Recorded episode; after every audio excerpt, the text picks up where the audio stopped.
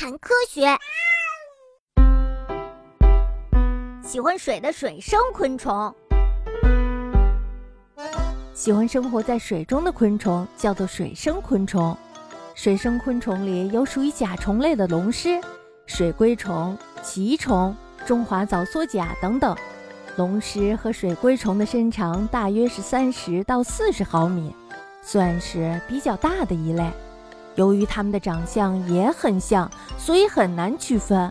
但是呀，仔细观察一下它们游动的样子，还是很容易区分的。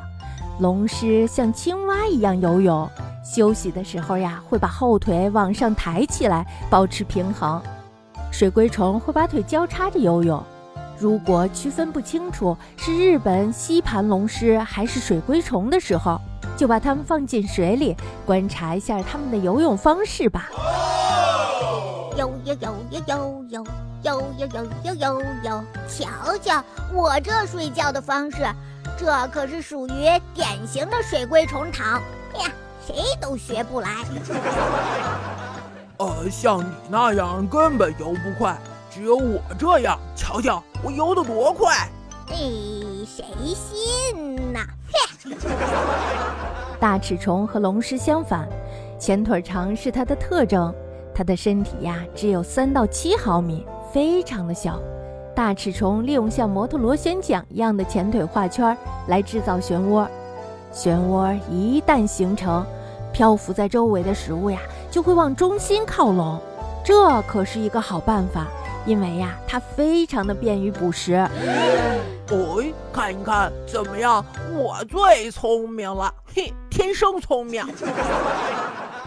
中华早缩甲身长约为三到四毫米，它的特征呀是胸部比腹部更宽，像刺客一样使用针的半翅目也在水里潜伏着呢。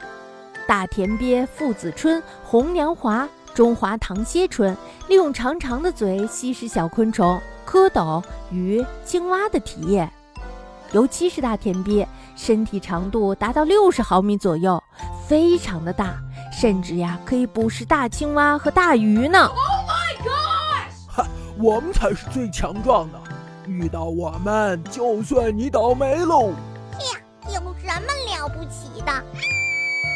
阳春和水敏也是在水上面等待食物送上门来的半翅目。